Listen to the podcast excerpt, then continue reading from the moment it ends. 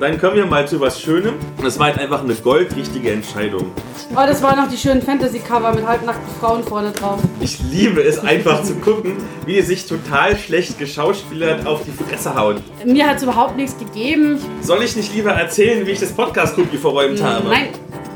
Hallo und herzlich willkommen zu einer neuen Folge des nerdigen Trash Talks mit der Lea und Philipp. Mein Name ist Philipp, ich bin der Blogger von Nerds gegen Stefan. An meiner Seite ist wie immer mein Goldstück, meine Klickbringerin Elea Brandt. Hallo Elea. Ah, so viel Lob für mich. Hallo Philipp. Lass uns doch nach diesem Lob das alles runterspülen, denn wir kommen zum Getränketest. Und dieses Mal haben wir was ganz Besonderes. Und zwar, normalerweise haben wir immer so, ich will jetzt nicht sagen Spezialistensachen, aber es ist so etwas schwerer zu finden. Und diesmal haben wir quasi ein Massenmarktprodukt, weil es in vielen, vielen Supermärkten gibt. Und zwar Green Cola. Und während du das aufmachst, Ja. welche möchtest du? Wir haben zwei Sorten zum Testen diesmal dabei, und zwar normale und äh, Sour Cherry. Also ich würde schon die Sour Cherry gern probieren. Okay, also Green Cola ist griechische Stevia Cola, die im heimischen Markt, also in Griechenland, den zweitgrößten Cola-Marktanteil hat. Die kam dann 2015 nach Deutschland und ist mittlerweile halt hier auch sehr weit verbreitet. Ich kenne die auch schon aus dem Supermarkt. Und der deutsche Lizenznehmer wirbt mit einem luxuriösen, edlen und sportlichen Geschmack. Oha. Also, wir werden es jetzt mal probieren. Die Kirschcola riecht schon mal nach Kirsche. Ja. Prost. Prost. Oh, schmeckt lecker. Ja. Also schmeckt künstlich tatsächlich, aber das würde ich jetzt nicht anders erwarten. Also schmeckt nicht so, als hätte das jemals eine Kirsche gesehen, aber das würde ich jetzt tatsächlich Tatsächlich sind 10% Fruchtsaft drin. echt. Ich finde es recht fruchtig. Vielleicht ist auch das Stevia, das ist man nicht so gewohnt. Also das, Mhm. finde ich, schmeckt man schon raus im Vergleich zu Süßstoff oder so, dass man normalerweise von der Cola Light halt Ja. kennt. Aber ich muss sagen, es hat nicht diesen. Also man kennt das ja normalerweise, dass es so einen Nachgeschmack hat, wenn du Süßstoff hast statt Zucker. Ja, stimmt. Den hast du hier nicht. Ja. Und wenn ich mich nicht irre, sind es 5 Kalorien pro 100 Milliliter. Das ist vollkommen ist okay. gut. Also ich muss sagen, ich finde die gut. Ich finde die auch lecker. Würde die trinken. Kann was. Gut. Also nachher geht es dann weiter mit der richtigen Cola. Und bis dahin kommen wir erstmal zu dem Ask Me Anything, Okay? der unglaublich beliebten Kategorie. Diesmal hast du ja auch Fragen dabei. Ja, soll ich anfangen oder willst du? Ja, fang du mal und dann mach, fang ich eine. Okay, äh, wir starten mit einer ja, nerdbezogenen, Rollenspielbezogenen Frage. Was hältst du von digitalen Rollenspielen? Ja, das ist ganz nett. Nein, ähm, ich bin ja jetzt nicht so der große Videospieler mehr. Also früher so, ich glaube, mir geht so wie jedem Jungen, bis die erste Freundin kommt, ist man nur noch am PC und danach aber ist der PC so ein bisschen abgemeldet, zumindest war es bei mir so. Aber ich war nie der große Rollenspieler, ich war immer eher so der Strategiespieler und, und Taktikspieler und Counter-Strike-Spieler, ganz fanatisch, aber ich war ganz schlimm. Ich habe auch mal Counter-Strike gespielt, tatsächlich. Echt? Ja, ich, war immer, ich war klassischerweise leider echt nicht gut. Also ich habe es auch nie Ich war so richtig gut. intensiv betrieben, dass ich es hätte lernen können, glaube ich. Jetzt mittlerweile, was ich mir gekauft habe, weil es auf meinem alten Laptop läuft, ist äh, Pathfinder Kingmaker. Das ist tatsächlich das erste Mal ein Videorollenspiel, was ich gespielt habe, was sich wirklich anfühlt wie ein Rollenspiel. Also sicherlich, du spielst alleine am PC und nicht in der Gruppe. Aber so vom ganzen Aufbau und du hast auch so kleine ähm, Solospielmissionen drin und so. Das fühlt sich schon sehr nah an einem richtigen Rollenspiel an. Ja. Ansonsten, was ich jetzt gerade ausprobiert hatte, weil ich mal darauf hingewiesen worden bin, ist Ear Reality. Das sind so kleine interaktive Hörspiele für Amazon Alexa. Ah ja, mhm, davon habe ich auch schon gehört. Das ist übrigens ein guter Zufall, dass du mich jetzt gefragt hast, weil nachher werde ich den Jörg Benne noch interviewen und der erzählt mir was dazu. Cool. Also, es funktioniert wie ein richtiges Solospielbuch, nur dass es halt vorgelesen wird. Und es sind einige bekannte Autoren dabei, zum Beispiel Wolfgang Hohlbein und Jörg Benne. Und es ersetzt es nicht, aber ja, wenn du mal alleine bist, warum Ja, nicht? ja. Ich gehöre ja zu diesen abstrusen Leuten, die ähm, wenig Spiele zocken, aber sehr gerne Let's Plays anschauen. Ähm, und da gucke ich tatsächlich auch ganz gerne mal Rollenspiele an, weil ich die Stories mag und die auch gerne irgendwie mir angucke, aber mir einfach die Zeit fehlt äh, und die Energie fehlt, da selber zu investieren. Und äh, mir fehlt einfach auch so ein bisschen die Erfahrung damit. Ich müsste sehr lange mich erstmal überhaupt in die Mechaniken einarbeiten, bis ich da wirklich die Erfolge erzielen könnte, glaube ich, die ich da gerne erreichen würde. Von daher spiele ich das wenig selber, aber ich gucke es ganz gerne mal. Ich habe auch wieder so ein bisschen eine nerdige Frage. Und zwar, gibt es Medien, die ihr ironisch rezipiert? Aber sicher, ich bin doch großer Fan von Schläferz, also von den schlechtesten Filmen aller Zeiten ähm, auf Tele 5. Und das kann man ja nur ironisch rezipieren, weil das ist halt Trash von vorn bis hinten. Und das macht dann auch echt Spaß, wenn man das mit einer entsprechenden Distanz anschaut und sich dazu ein bisschen betrinkt. Wunderbar, gut, schöner Abend. Ich hatte ja auch mal ausprobiert, Schläferz zu gucken, auf deine Empfehlung hin. Du hast aber auch gleich mit dem, mit dem Hardcore angefangen, tatsächlich. Das war tatsächlich nichts für mich. Was ich aber wirklich immer noch sehr, sehr gerne gucke, obwohl ich natürlich weiß, dass es totaler Quatsch ist, ich liebe Wrestling. Mhm. Es kommt, glaube ich, zweimal in der Woche WWE, einmal SmackDown, einmal War gerade wenn ich Nachtdienst habe oder so und es ist ein bisschen Zeit, ich liebe es einfach zu gucken, wie die sich total schlecht geschauspielert auf die Fresse hauen. Auch gut. Okay, ich nochmal, du nochmal? Ähm, ich habe eine wunder, wunder, wunderschöne Frage. Das ist, glaube ich, meine Lieblingsfrage im Ask Me Anything bisher. Okay. Traust du dich? Ne, komm.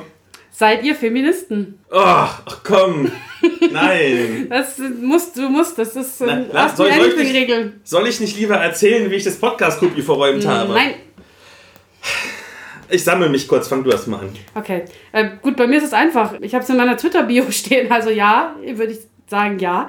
Ähm, ich glaube aber, wenn mich das vor, sagen wir mal, vor fünf Jahren jemand gefragt hätte, hätte ich wahrscheinlich irgendwie drum rumgeeiert um diesen Begriff weil der Begriff ja doch für viele sehr verbrannt ist, weil die Leute damit irgendwie Dinge verbinden, ähm, die mit Feminismus, wie ich es heute verstehe, gar nicht so viel zu tun haben. Also mit diesem Militanten und irgendwie diese alten Damen von Anno dazu mal, die irgendwie, also alles Schwarzer und so weiter, die und mit Dingen, die heute eigentlich den Feminismus nicht mehr auszeichnen. Ähm, von daher, ich glaube, wir müssen uns diesen Begriff zurückholen und wir müssen den wieder ein bisschen positiv claimen. Deswegen, ja, bin ich Feministin. Da fällt mir ein, ich habe ja dieses Jahr gelesen, Alte weiße Männer von Sophia oder Sophie Passmann. Und eine von den Erkenntnissen, die sie da in diesem Buch niederschreibt, ist, dass die ganzen Interviewpartner viele feministische Positionen haben, ja. aber sich alle niemals selbst als Feministen bezeichnen würden. Und ich glaube, es geht mir auch so ein bisschen so.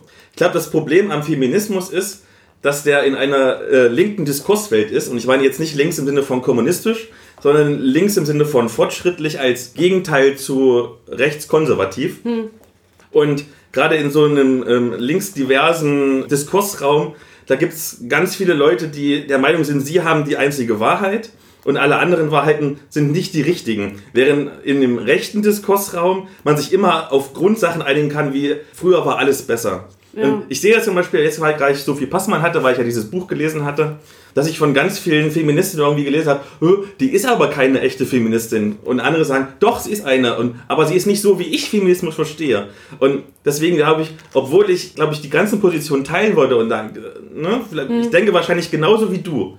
Aber ich würde mir niemals anmaßen, mich so zu bezeichnen. Das ist auch schwierig. Ähm, das Problem ist, dass es halt den Feminismus auch nicht gibt. Es gibt wahnsinnig viele Strömungen innerhalb des Feminismus. Und ähm, zu manchen mag man sich vielleicht mehr zugehörig fühlen als zu anderen. Ähm, und wie du sagst, das ist halt auch viel mit so linken Strömungen verbunden. Es gibt irgendwie antikapitalistische Strömungen innerhalb des Feminismus. Es gibt äh, humanistische Strömungen. Es gibt, ja, es gibt leider auch konservative Strömungen innerhalb des Feminismus. Und das macht es halt schwierig, grundsätzlich irgendwie Feminismus als ein großes Ganzes zu begreifen. Ich höre gerade von Roxanne Gay, Bad Feminist. Das ist total super, das würde ich dir auch empfehlen, das ist echt total gut ähm, mit verschiedenen Essays und ähm, sie sagt am Anfang gleich in ihrer Einleitung, man sollte sich nicht so sehr auf diesen Perfektionismus konzentrieren, darauf der oder die perfekte Feminist, Feministin zu sein, weil ähm, schon einzelne Schritte in die richtige Richtung einfach wichtig sind. Und das finde ich auch wichtiger als den Begriff. Weil ich erlebe es leider auch oft, dass sich Leute diesen Begriff geben, obwohl ich das Gefühl habe, dass sie nicht viel wissen, nicht wissen, was sie damit eigentlich anfangen sollen. Und umgekehrt. Von daher solange man sich irgendwie entsprechend verhält und sich dafür einsetzt, dann ist das, denke ich, wichtiger als die Bezeichnung selber. Dann kommen wir lieber mal zu einer Frage, die so ein bisschen weniger politisch aufgeladen ist und weniger heikel ist. Findest du Klappentexte wichtig? Und ganz speziell an dich, mich betrifft es ja nicht, sind Klappentexte schwer zu schreiben? Oh Gott, ja, Klappentexte sind die Hölle. Der Teufel hat Klappentexte gemacht. Ich glaube, das geht aber allen Autorinnen und Autoren so, die die irgendwie selber schreiben müssen, weil man einfach diese Welt, die man selber geschaffen hat, diesen Kosmos, irgendwie dieses, dieses Opus, ja, mit dem man sich jetzt ewig lang beschäftigt hat, in einen möglichst kurzen Abschnitt, Abschnitt packen muss. Und gleichzeitig hat man natürlich sehr viel Angst davor, dass man das verkackt auf gut Deutsch gesagt. Also falsche Erwartungen weckt, irgendwie ähm, die Leute nicht abholt, die Zielgruppe nicht anspricht.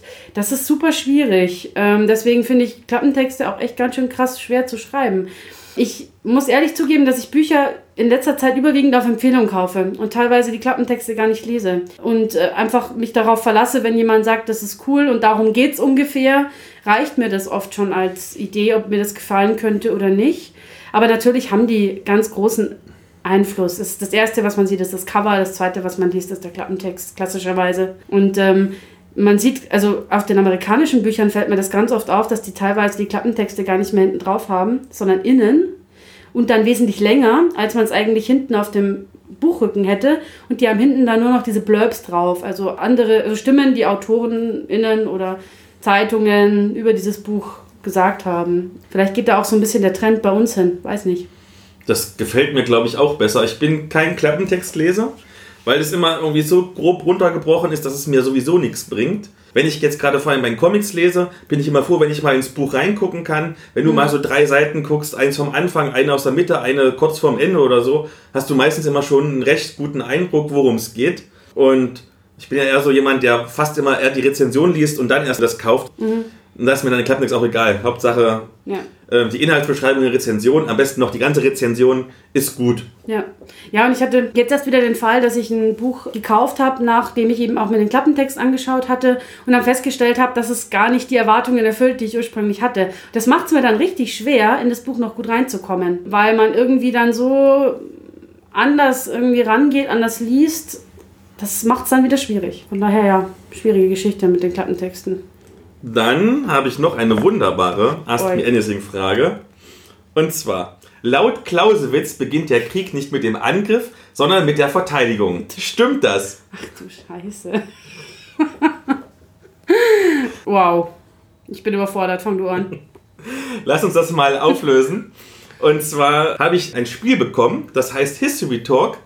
Und da sind halt solche Fragen drin. Und zwar von Dr. Richter Konfliktsimulation ist sonst bekannt eigentlich für so äh, Solo-Spieler Co-Sims, wie etwa das herausragende Hiddenbox Hour, falls das jemand kennen sollte. Ich habe es schon mal im Podcast rezensiert. Und das ist ein intellektuelles Partyspiel.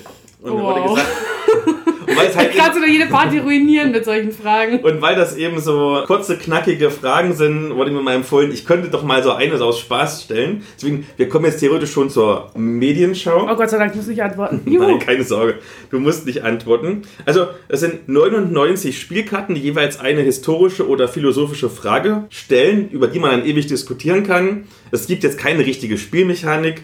Also auch kein Sieger oder Verlierer, sondern man diskutiert halt und idealerweise vielleicht mit einem Glas Wein vorm Kamin oder so. Dabei wird man ein bisschen klüger. Dafür gibt es vermutlich eine super winzige Zielgruppe. Aber ich finde das unglaublich großartig. Ich sehe diese Zielgruppe gerade einfach vor meinem geistigen Auge. Ich sitze vor dir, ich bin die Zielgruppe. ja, also History Talk von Dr. Richter Konfliktsimulation, meine erste Medienschau. Mhm. Und damit kommen wir jetzt richtig zur Medienschau. Und wollen wir erstmal anfangen mit der gemeinsam oder hast du. Ja, können wir gerne. Okay. Fangen wir an mit dem Tragischen und setzen dann, ja. Wir waren beide in Joker, getrennt voneinander. Du hattest dich ja wahnsinnig auf diesen Film gefreut. Bei mir war es genau umgekehrt. Also dieser Film hätte mir egaler nicht sein können. Und dann musste ich aber auf jemanden lange warten, habe gedacht, hey, jetzt die zwei Stunden entweder warten oder das Kino ist neben mir, gehe ich ins Kino. Ich bin ins Kino gegangen und überraschenderweise fand ich den Film gut. Ja, genau, und ich fand ihn ganz furchtbar. Worum geht es denn überhaupt? Fangen wir mal ganz, ganz grob an. Ja, um Joker. Ähm, es ist letzten Endes eine Origin-Story, die erzählt, wie Joker, der bekannte Batman-Schurke, zu der Figur wurde, die er letzten Endes ist. Also eigentlich die Geschichte von Arthur Fleck, dem Mann hinter Joker, und seiner Lebensgeschichte und Vorgeschichte. Ganz knapp und kurz. Ja, erzählt. genau. Also ein Mann, der schon psychisch ziemlich angeschlagen ist. Und was mit ihm passiert, wenn die ganzen sozialen Sicherungssysteme und therapeutischen Sicherungssysteme, zum Beispiel seine Sozialarbeiterin, sein fester Job, ja. seine, äh, sein Glaube an die Familie, wie das alles plötzlich wegbricht. Ja. Nun haben wir den großen Vorteil, dass wir beide ein klein wenig vom Fach sind. Ich habe zumindest schon mal in der Psychiatrie gearbeitet. Du bist ja eine richtige Psychologin. Hm. Und deswegen, wir kennen uns du wesentlich mehr als ich, so ein bisschen aus psychischen Krankheiten. Und Wie ist denn deine fachliche Meinung dazu? Ja, also grundsätzlich war ja der fachliche Hintergrund auch der Grund, warum ich eigentlich mich auf diesen Film gefreut hatte, weil ich mag Filme, die äh, psychologisch dicht sind, die auch so intensive Charakterentwicklungen, Geschichten porträtieren. Ganz egal, ob das jetzt in positive oder in negative Richtung geht. Aber da war ich tatsächlich von dem Film eher desillusioniert am Ende. Ich finde zum einen, ist die psychische Verfassung von Arthur nicht besonders stimmig porträtiert. Also es ist irgendwie nicht ganz klar, was eigentlich seine psychische Erkrankung ist, abgesehen von dieser Tickstörung, die er hat, also so ein manisches Lachen zu unpassenden Gelegenheiten. Das halte ich für realistisch. Also ich kann mir gut vorstellen, dass es Menschen gibt, die an sowas leiden. Aber es wirkte auch im Film teilweise nicht ganz stringent durchgezogen, weil teilweise war es in Stresssituationen, wo man es erwartet. Teilweise ist es aber auch in Stresssituationen nicht aufgetreten. Und das war schon irgendwie so ein bisschen äh, seltsam. Dann ist aber auch klar, da ist noch mehr. Also es ist nicht nur diese Tickstörung, sondern da ist irgendwie auch noch was tiefergehendes. Ähm, er äußert Suizidgedanken, depressive Stimmungen, ähm, von Wahnvorstellungen irgendwie ist noch mit die, die Rede. Und das bleibt so diffus. Am Ende ist dieser Arthur Fleck einfach nur in Anführungszeichen gestört. Und ähm, wir kriegen aber keine wirklich klare Definition dessen, was eigentlich sein Problem ist oder was seine Störung auszeichnet. Er ist am Ende einfach wieder nur der verrückte TM. Und das ist halt gerade für die, was, wenn es um die Stigmatisierung von psychischen Krankheiten geht, schwierig, finde ich. Man hat ja jetzt sehr oft gelesen, dass einige Kinobesucherinnen und Besucher dann aus diesem Film wieder rausgestürmt sind, mhm. weil er so mega schlimm und verstörend sein soll. Hm, ich meine, in Deutschland ist er ab 16 freigegeben, also ganz so schlimm kann er ja gar nicht sein. Ich fand bis auf zwei, wenn ich mich nicht irre, Gewaltspitzen von der gewaltigen Schiene her sowieso nicht. Nee, er äh, ist jetzt nicht splatterig oder so. Genau, nicht splatterig. Von der inhaltlichen Sache. Es ist natürlich schon so ein bisschen schwierig. Du weißt, dass jemand irgendwann der Bösewicht sein wird. Aber der Film arbeitet ganz viel damit, dass du die Figur verstehst. Ja. Und dass du eigentlich auch, ich will nicht sagen, dass du sie gern hast, aber ja. zumindest, dass du eine gewisse Sympathie für sie entwickelst. Und ja. das ist das ist, also ich fühlte mich damit ein bisschen seltsam. Ja, genau, das ist tatsächlich auch der Punkt. Letzten Endes ist die Frage, was zieht man raus aus diesem Film? Also was ist am Ende das, was bei einem übrig bleibt? Und am Ende ist es eigentlich, ja, der arme Kerl, der eigentlich nichts dafür kann, dass er ist, wie er ist und die ganze böse Gesellschaft, die ihn so triezt, der kann am Ende ja nicht anders, als zu tun, was er getan hat. Und wir erleben wenig, was ihn als Täter auszeichnet, aber sehr viel, was ihn zum Opfer macht. Und das finde ich auch sehr schwierig in der Darstellung. Wir haben ja schon drüber geredet, dass es halt zum Beispiel eine Szene gibt, die im Film äh, nicht aufgelöst wird, wo es darum geht, ähm, was mit seiner Nachbarin passiert, die eine gewisse Rolle in diesem Film spielt, ähm, wo man geteilter Meinung, denke ich, sein kann, was sich dazu getragen hat. Aber das wird einem ganz bewusst auch nicht so gezeigt, weil Joker irgendwie doch, diese, also bei Arthur doch diese Opferfigur bleibt und das ist ja unangenehm der Film lässt sich generell sehr viel offen. Also ich glaube, man kann in diesen Film vielleicht sogar mehr als die Drehbuchautoren sich dachten, hineininterpretieren. Das geht ja so weit, dass es Theorien gibt. Ich muss sagen, Theorie ist mir auch relativ sympathisch, dass er sich die komplette Geschichte ja. ausgedacht hat und es nicht quasi eine Biografie ist, eine echte Biografie. Mhm. Ähm, man weiß ja nun, dass der der Joker wird. Ja. Weil der Film heißt ja auch schon Joker. Ja. Fandest du ihn trotzdem durchgehend spannend? Ich fand ihn tatsächlich gar nicht spannend. Das ist tatsächlich der Punkt auch, der mich mitgestört hat. Ich habe immer so ein bisschen nachher Parallelen gezogen. Ein Film, den ich irrsinnig gerne mag, ist Fight Club. Fight Club erzählt im Endeffekt erstmal von der, wenn man außen drauf schaut, keine so andere Geschichte, nämlich die von einem komplett sozialen Außenseiter, der gegen die Gesellschaft revoltiert über eine anarchistische Bewegung. Aber Fight Club ist irrsinnig spannend, weil der hat einen richtig fetten Twist an irgendeiner Stelle und man hat diese Abwärtsspirale, dass man nicht genau weiß, wo landen wir am Schluss, wo geht das alles hin, gibt es noch eine Aufwärtsbewegung, was passiert da eigentlich gerade? Und das ist bei Joker gar nicht. Bei Joker geht es einfach hui, strikt den Berg ab, ohne dass irgendwie, dass eine Wendung kommt. Und von daher also ich fand ihn nicht spannend, tatsächlich. Das war auch noch ein Problem. Vielleicht hätte ich ihn besser gefunden, wenn ich mich wenigstens, wenn irgendwie so ein Thrill da gewesen wäre, aber nee. Ich fand den ganz unterhaltsam. Ich habe ihn vom Anfang bis Ende sehr gerne geschaut. Es gab vielleicht ein, zwei kleine Längen, aber ich glaube, mehr als zehn Minuten kürzer hätte er nicht sein müssen. Ähm, ich glaube nicht, dass ich ihn nochmal schauen werde, weil er mich ein bisschen runtergezogen mhm. hat. Also, Thomas Michalski sagt ja immer sehr gerne, wenn er solche Filme guckt, man soll ja noch was Schönes machen. Es ist auch ein Film, also ich finde ihn technisch sehr gut gemacht. Ja, da kann man nichts sagen. Aber man muss ihn theoretisch nicht im Kino gucken. Ja. Du kannst ihn genauso auf DVD gucken. Da gibt es jetzt keine optischen Gimmicks oder so. Nee, Wenn du den stimmt. irgendwann mal auf DVD guckst oder auf Blu-ray, heimischen Fernseher abends oder so, hast du genau diesen selben Effekt. Da ist jetzt Ja. technisch irgendwie tolle Kamera oder so, also Ja. 3D-Effekte und so ein Kram gibt es alles nicht. Ja, das stimmt. Ja, also ich finde, man kann sich ganz gut angucken. Du nicht so. Nee, also mir hat er wirklich einfach gar nichts gegeben. Null. Also ähm, ich fand auch die, ähm, es gibt ja dann noch diese Hintergrundgeschichte über diese anarchische Bewegung, die dann sich den Joker zur Symbolfigur erwählt, um gegen die Obrigkeit von Gotham letzten Endes ähm, zu revoltieren. Auch die fand ich nicht so wahnsinnig stimmig erzählt. Es gibt am Anfang einen Anlass, also Joker tötet drei so reiche Schnöseltypen in der U-Bahn, weil die ihn blöd angemacht haben. Und das ist dann der Auslöser für diese anarchistische Bewegung. Und dann denke ich mir, wir sind in Gotham. Also wie oft werden in Gotham drei reiche Typen in der U-Bahn erschossen? Wahrscheinlich passiert das ungefähr jeden dritten Tag. Warum ist diese genau jetzt an diesem Moment, diese Geschichte so wichtig? Warum ist jetzt auf einmal dieser Clowns-Typ so eine Symbolfigur? Das kommt für mich überhaupt nicht rüber in diesem Film. Null.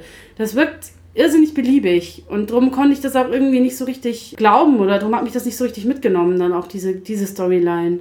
Das Einzige, was ich tatsächlich ganz spannend fand, waren die Batman-Referenzen. Wie fandest du generell diese Einbettung dieses Films in das DC-Universum? Also, es ist ja ein Solo-Film für sich, Mhm. Ja. aber es gibt natürlich ganz viele Referenzen. ja, ich bin da nicht so affin, muss ich ehrlich sagen. Also ich habe keine so Erfahrung mit den Batman-Comics. Er soll natürlich so ein bisschen zu den Nolan-Filmen passen, die ja auch versucht haben, dem Ganzen so einen realistischeren Anstrich zu geben. Wobei er auch da halt mit der Figur des Joker überhaupt nicht zusammenpasst. Und da ist einfach auch Heath Ledger der wesentlich bessere Joker nach wie vor. Kann man leider nicht wegreden. Äh, Und ich finde auch einfach die Figur des Joker ist für mich halt so ein Trickser, ja. Das ist so ein Typ, der ist clever, der ist ähm, irgendwie völlig außerhalb, der, der steht außerhalb aller Regeln und Systeme und er macht einfach das, was ihm in den Sinn kommt und was irgendwie Chaos verbreitet. Und das kommt sowohl in den Nolan-Filmen gut rüber, als auch, ähm, ich habe zum Beispiel auch Let's Plays geguckt zu den Batman-Spielen. Und da ist er auch genau dieser Typ. Da wird auch diese Dualität zwischen Batman und Joker ganz gut rausgearbeitet. Und diesen Joker habe ich überhaupt nicht gesehen. Also ich sehe auch nicht, wie sich der dahin entwickeln soll, ehrlich gesagt. Nee. Das fand ich auch. Der wirkt jetzt nicht so wie dieses clevere Mastermind, dieses zwar anarchistisch verrückte, aber Ja. clevere Mastermind, was Gotham ins Chaos stürzen kann. Der einzige Bonus, den er hat, ist ja bloß, dass er halt die ganzen Anhänger um ihn drumherum hat, weil er halt eine Symbolfigur ist. Genau, aber auch er macht auch keine gute Figur als Anführer dieser Bewegung, weil ähm, er tut ja nichts, um die zu akquirieren, um die zu manipulieren, um die zu beeinflussen. Er ist halt einfach nur medial präsent. Das, kann kommt vielleicht im zweiten Teil, weil er war ja sehr erfolgreich. Den werde ich mir nicht mehr anschauen, glaube ich. Mal sehen, aber ich glaube nicht, ehrlich gesagt. Weil du ja die Nolan-Filme angesprochen hast. Ja. Was ist denn für dich der beste Joker?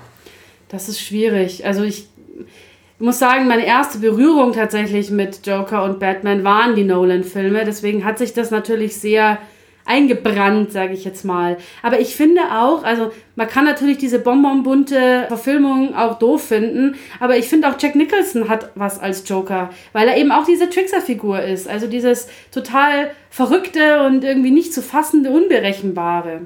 Das passt auch gut. Da ist halt einfach Heath Ledger die realistischere Variante letzten Endes. Aber ich finde die beide eigentlich gut. Wen ich persönlich noch sehr gut finde, ist der Joker aus Gotham. Ah ja, Das ist mhm. diese Fernsehserie. das habe ich nie so lange geguckt, glaube ich. Ja, das ist, der kommt, glaube ich, erst in der dritten oder vierten Ja, ich habe Staffel. die erste Staffel oder die ersten zwei habe ich gesehen, ja. Aber der macht das wirklich gut. Ich glaube, Mhm. der trifft auch eher das, was du meinst, als comichaften, aber genialen Bösewicht. Ja, ja. Also ich meine, ich habe kein Problem damit, wenn man eben dem Joker eine, einen realistischeren Hintergrund gibt. Eben nicht dieses, er ist in fast voll Chemikalien gefallen und kam verrückt wieder raus. Da bin ich als Psychologin natürlich schon irgendwie interessiert daran, dass das Ganze psychologisch guten Background hat. Aber da fand ich eben auch das bei den Filmen von Nolan ganz gut gelöst, dass man verschiedene Erklärungsansätze einfach mal hingeschmissen hat, die alle stimmen könnten, von denen irgendwas stimmen könnte oder auch nichts davon. Es bleibt chaotisch. Also selbst die Vergangenheit des Joker, genau wie er selber, bleibt chaotisch. Und das eigentlich optimal gelöst, finde ich. Dann dein Fazit, nicht reingehen vermutlich. Ich weiß nicht. Ich, mir hat es überhaupt nichts gegeben. Ich weiß nicht, ähm, ich kann auch schlecht sagen, wer jetzt irgendwie Spaß dran haben könnte. Also so vom, von der Idee her. Ich weiß viele Leute, die den sehr toll fanden. Ich glaube, wenn man irgendwie einfach sich auf das Künstlerische einlassen kann, macht es vielleicht mehr Spaß. Aber nee, also ich nee, kann ihn jetzt echt nicht empfehlen. Mm, ich empfehle ihn für einen schönen DVD-Abend. Ja, nee, schön stelle ich mir anders vor. Dann kommen wir mal zu was Schönem, nämlich meinem zweiten Medienschautitel. Abenteuer gestalten von System Matters. Ah. Was ganz anderes. Und zwar ist das ein Ratgeber zum Entwerfen von eigenen Rollenspielabenteuern. So ein richtig dicker Wälzer mit 256 Seiten, der so ziemlich jeden Aspekt des Abenteuerdesigns und vor allem aber auch so ziemlich jede Art von Abenteuer, also vom Dungeon Crawler über Horror-Detektivabenteuer bis hin zu Sandboxing erklärt. Ist aufgeteilt in fünf Kapitel. Es gibt erst eine kurze Einleitung, also wie man das Buch lesen soll, nämlich nicht stur von vorne nach hinten, weil es wäre auch ziemlich viel zu ja. lesen, sondern punktuell genau das, was man wirklich gerade braucht. Also das versteht sich auch mehr so als eine Art Nachschlagewerk. Mhm. Dann werden die Grundlagen erklärt, also zum Beispiel, wie man mit Klischees umgehen soll, was Railroading ist, also Begriffe, und wie man Spannungsbögen zerstört. Dann verschiedene Techniken für bestimmte Abenteuerarten. Die machen dann auch den größten Teil des Buches aus, diese Techniken. Ähm, schließlich nochmals speziell was zu den einzelnen Genres: Fantasy, Horror, Pulp, Superhelden und Sci-Fi. Und dann gibt es noch Tipps, wie man das alles richtig zu Papier bringt und äh, noch einen umfangreichen Glossar am Ende. Mhm. Ich bezeichne mich ja gerne als sehr unkreativ und deshalb habe ich dieses Buch auch sofort vorbestellt, als System Matters das Buch angekündigt hat. Mittlerweile bin ich tatsächlich mehrmals in dieser unangenehmen Lage gewesen. Ich musste mir Abenteuer ausdenken. Also, du machst es natürlich gerne. Für mich ist es eine unangenehme Lage. Und ich war super froh, dass ich dieses Buch hatte, denn es ist halt wirklich idiotensicher geschrieben. Dazu kommen halt noch viele nachvollziehbare Beispiele und nochmal extra Tipps und Anmerkungen von anderen Autorinnen und Autoren, die das Ganze noch so ein bisschen auflockern und noch ein bisschen verständlicher machen. Es geht also jetzt nicht so 100% oder 110% in die Tiefe. Und wer schon seit 30 Jahren dicke Xulu und DSA-Kampagnen schreibt, braucht dieses Buch natürlich nicht. Aber so Anfänger, Abenteuer, Autorinnen und Autoren wie ich zum Beispiel, absoluter Pflichtkauf. Vielen Dank, System Matters, geiles Buch. Super. Also ich würde aber auch fast sagen, ich glaube, dass man auch als ähm, erfahrener Autor oder Autorin noch was dabei lernen kann. Es gibt ja auch für zum Romanschreiben, Kurzgeschichten schreiben, was auch immer, so Plotmethoden und man lernt noch viel über das eigene Schreiben und darüber, ähm, wie man eigentlich arbeitet oder was es für verschiedene Methoden gibt. Also ich würde sagen, ich würde da auch reinschauen. Dann haben wir uns jetzt im Mund erstmal trocken geredet. Lass uns mal die zweite ja. Flasche aufmachen. Wir sind immer noch bei Green Cola und zwar trinken wir dieses Mal die normale Classic. Green Cola. Die, genau, die Classic sozusagen. Mhm. Wenn ihr gleich nichts mehr hört, habe ich so das Mikro geschüttet. Okay. habe ich nicht. Riecht schon mal wie Cola? Ja. Ich habe noch immer das, den, den, Kirschgeschmack im Mund, glaube ich. Schmeckt doch irgendwie ziemlich Schmeckt wie Cola? Immer noch schmeckt es nicht so süßstoffig wie Cola Light. Nee, stimmt. Aber man merkt im Nachgeschmack schon, dass es halt keine Zuckercola ist. Aber es ist, also, ich finde, es hat nicht so irrsinnig intensiven Cola-Geschmack. Ich würde es jetzt eher, glaube ich, so vergleichen, weiß nicht, aber es ist gut. Also, ich würde, trinkt sich super. Ist auch nicht so süß? Nee. Also, wir haben zum Beispiel, wir haben so ein Sprudelgerät und ähm, wir haben da auch da so Cola Light Sirup, der kommt in eine ähnliche Richtung. Also, schmeckt gut, kann man gut trinken. Es ist ja sehr angenehm auf der Zunge, weil es auch nicht so viele ähm, Kohlensäure hat. Ja, stimmt man es wahrscheinlich jetzt zwei Stunden offen stehen lassen, die Kohlensäure komplett weg, dann ist es nicht mehr so toll. Aber ich meine, wenn du es so frisch aus der Flasche trinkst oder jetzt frisch ins Glas eingegossen, ja, doch, passt. doch, ja. Also, unsere Empfehlung. Ja. Gut, dann kommst du zu deiner Medienschau. Ja. Ich trinke noch ein bisschen Cola. Alles klar. Ja, ich habe mir gedacht, jetzt kann ich ja noch ein bisschen was Positives erzählen. Und zwar habe ich tatsächlich eine Romanmedienschau dabei und zwar von einer Autorin, die schon mal hier im Podcast war, nämlich im niveauvollen Trash Talk, nämlich die Theresa Hannig. Ah! Ich habe nämlich die Unvollkommenen gelesen, also den zweiten Teil ihrer Dystopie, der Nachfolger von Die Optimierer. Und hat mich tatsächlich, also ich mochte die Optimierer schon sehr gerne und mir haben die Unvollkommenen tatsächlich noch eine Spur besser gefallen. Kurz, worum geht's? Die Freiheitskämpferin Lila, die auch schon der ersten, ersten Teil äh, eine Rolle spielt, wird ähm, als Hochverräterin verurteilt und jahrelang in künstliches Koma gelegt, anstelle von einer, einer Verwahrung, anstelle einer Gefängnisstrafe. Als sie dann aus diesem unfreiwilligen Schlaf wieder erwacht, hat sich die ganze Welt um sie herum verändert. Ihre Widerstandsbewegung ist gescheitert.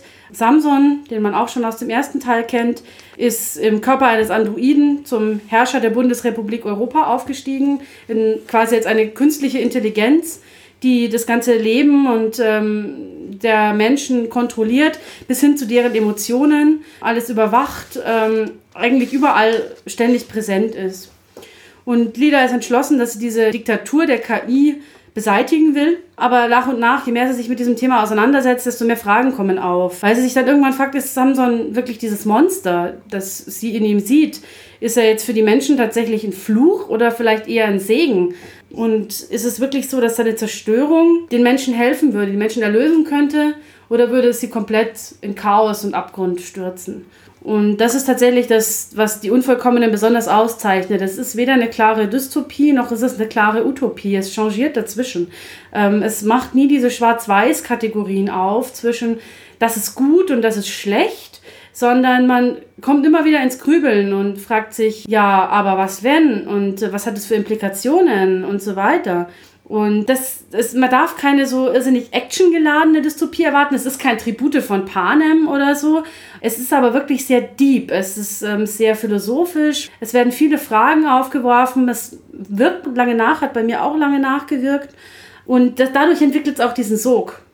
Nicht unbedingt, weil die Geschichte so unglaublich temporeich wäre, sondern weil man einfach von einer Frage in die nächste gezogen wird. Ähm, das Ende ist gleichsam offen wie geschlossen. Also es bleibt zu hoffen, dass es weitergeht. Ähm, das Ende kommt auch ein bisschen abrupt. Das ist vielleicht der einzige Wermutstropfen. Es geht dann relativ schnell am Ende und das Ende des zweiten Teils erinnert auch sehr stark an das Ende des ersten Teils. Aber das hat mich dann im Nachhinein auch nicht so irrsinnig gestört.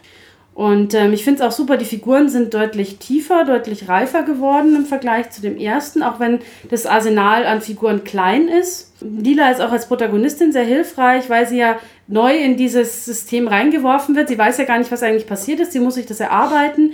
Auch die LeserInnen müssen sich das mit ihr gemeinsam erarbeiten. Und äh, man weiß halt auch nie so richtig, wem darf man jetzt trauen, wer ist vertrauenswürdig, was passiert eigentlich. Das macht das Ganze sehr spannend und es verläuft auch nicht linear, wie man es oft hat, ja, die Rebellion gegen die bösen Maschinen, sondern ja, es bleibt immer so ein bisschen ambivalent. Und das ist tatsächlich ähm, sehr, sehr gut gemacht. Kann ich auf jeden Fall jedem empfehlen, der gerne wirklich tiefer in so eine Materie einsteigt, der sich gerne mit so existenziellen Fragen beschäftigt und wer einfach Lust hat, über sowas irgendwie intensiver nachzudenken. Das ist auf jeden Fall super gemacht. Klingt interessant. Ist wieder so ein bisschen negative Zukunftsgedanken. Ja und nein. Ähm, es vermischt sich eben ziemlich stark, weil also Samson zum Beispiel in der Lage ist, den Menschen eine Möglichkeit zu geben, negative Emotionen zu überwinden. Du drückst auf den Knopf und es geht dir gut. Und das denkt man sich erstmal, ja, ist krass, ne? Das, das nimmt mir ja jede Selbstbestimmung letzten Endes, ja, und das gehört ja dazu zum Leben. Aber wenn man dann an Leute denkt, die irgendwie chronisch depressiv sind oder so, ist das vielleicht für die eine riesen Chance, wieder am Leben teilzuhaben. Es ist immer so, ah, man weiß nicht genau, was man jetzt davon halten soll. Okay, das klingt sehr interessant. Dann sorge ich noch für ein paar Klicks, denn ich rede jetzt über das schwarze Auge. Und zwar mache ich eine kleine Doppelrezension zu zwei zusammengehängten Produkten. Und zwar der Undergaster. Das war der erste DSA-Comic äh, und zudem ist dieses Jahr auch noch ein Abenteuer erschienen, damit man den Comic quasi selber nachspielen kann. Erstmal ganz kurz zum Comic, worum es geht. Bereits seit vielen Jahrhunderten liegen die beiden aventurischen Königreiche Andergast und Nostria im Streit miteinander. Ähm, ausnahmsweise haben die aber mal Frieden und das Königreich Albernia will aber seine Unabhängigkeit erreichen und möchte mit einem edlen Geschenk die Unterstützung Nostrias gewinnen. Also jetzt ganz viel DSA-Lore, von dem ich keine Ahnung, du vielleicht schon, aber oh ja, ich. Oh ja. okay. Überbracht werden soll das von dem jungen Ritter Leandro von Avun, welcher aber alsbald feststellen muss, dass die Nostria ganz eigene Probleme haben, nämlich den dämonischen schwarzen Andergaster. Das ist ein eigentlich vor mehreren hundert Jahren gestorbener Ritter, der das Königreich durchstreift und so ziemlich jeden köpft, der ihm über den Weg läuft. Man kennt das. Man kennt das. Passiert uns auch ab und zu. Das Leandro nicht schafft, das Geschenk heil zu überbringen, will er die nostrische Gunst stattdessen durch die Jagd auf den wiedergekehrten Brutalo-Ritter gewinnen. Dabei zur Seite steht ihm der ebenso lebensfrohe wie selbstverliebte Grenzkommandant Answin vom Orkenwall, welcher charakterlich eher das komplette Gegenteil des ernsten, pflichtversessenen Leandro darstellt. Was folgt, ist so eine ziemlich klassische Buddy-Geschichte von einem düsteren Fantasy-Hintergrund. Ähm, also während sie der Spur des Undergasters folgen und dabei auch mal immer wieder so kleine typische Abenteuer erleben, wie eine holde Jungfrau retten oder so, ne, kommen sie sich so ein bisschen näher und werden so richtige Freunde und entwickeln eine echte Kameradschaft, die halt jeder Gefahr trotzt. Das ist zugegebenermaßen so ein bisschen vorhersehbar, wenn man so Buddy-Movies kennt. Doch die Charaktere sind so weit ausgearbeitet und mit einer glaubwürdigen Handlungsmotivation versehen, dass äh, sich dass dieses zögerliche Band der Kameradschaft doch irgendwie vollkommen nachvollziehbar knüpft. Dabei sorgen diese unterschiedlichen kulturellen Prägungen und auch die Missverständnisse für gelegentliche Schmunzler. Also auch obwohl ich jetzt nicht so in DSA drin bin, muss ich ein bisschen schmunzeln. In einer ansonsten doch recht düsteren und mitunter auch brutalen Geschichte. Die Handlung, die am Anfang ein wenig geruhsam startet und erst gegen Ende hin so richtig Fahrt aufnimmt, wird in gefälligen Zeichnungen präsentiert, sodass DSA-Fans hier auf 80 Seiten richtig viel das schwarze Auge-Atmosphäre erleben werden. Und ebenfalls 80 Seiten dick ist das passende Abenteuer dazu, welches als Pay What You Want, also man kann quasi bezahlen, wie man möchte, im Scriptorium Aventuris verkauft wird. Für die, die es nicht kennen, das Scriptorium Aventuris ist so ein ähm, E-Book-Online-Shop, bei dem man Fanmaterial wie zum Beispiel Abenteuer mit der offiziellen DSA-Lizenz und dem offiziellen DSA-Bildmaterial hochladen darf, um sich so ein paar Euro dazu zu verdienen. Und in dem Abenteuer erlebt man quasi die Handlung des Comics nach. Man erlebt also so eine Mischung aus Reise- und Detektivabenteuer. Aber man muss sich jetzt nicht sklavisch an den Verlauf des Comics halten, sondern man kann seinen ganz eigenen Weg gehen, um den Anlagasser zu enttarnen. Man kann die Geschichte sogar ein bisschen glücklicher enden lassen als im Comic aber wenn ich jetzt so ein bisschen drüber nachdenke, das originale Ende ist schon wesentlich stimmiger.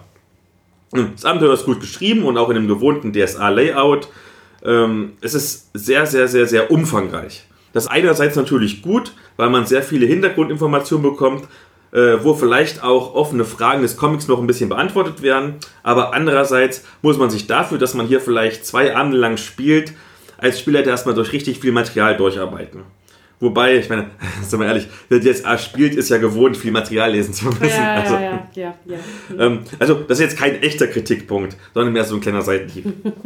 Insgesamt kann ich das Abenteuer, äh, gerade weil es halt Pay What You Want ist, also auch so viel du bezahlen willst, wirklich weiterempfehlen.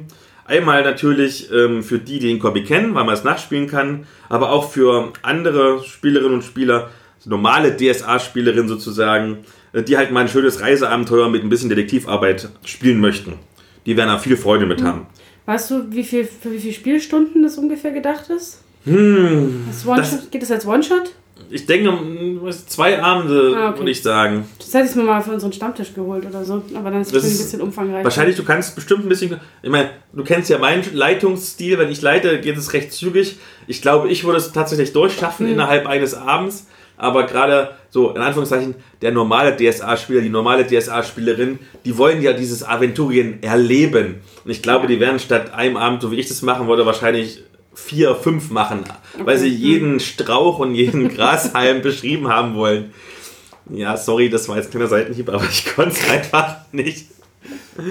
Ja, übrigens, wo wir gerade dabei sind, der Andergaster Comic hat vor zwei Jahren den Publikumspreis für Eskapismus, Nerdkultur und Fantastik gewonnen. In der Comic-Kategorie. Und das ist eine sehr schöne und überhaupt nicht geplante Überleitung zu den Themen vor dem Thema. Nämlich der Pen und P, der goldene Stefan ist wieder unterwegs. Yay! Was ist das denn? Das ist ein jährlicher Leserpreis, den mein Blog in den Kategorien Rollenspiel, Rollenspielergänzungen, Fantastikliteratur, Brettspiele und Comics verleiht.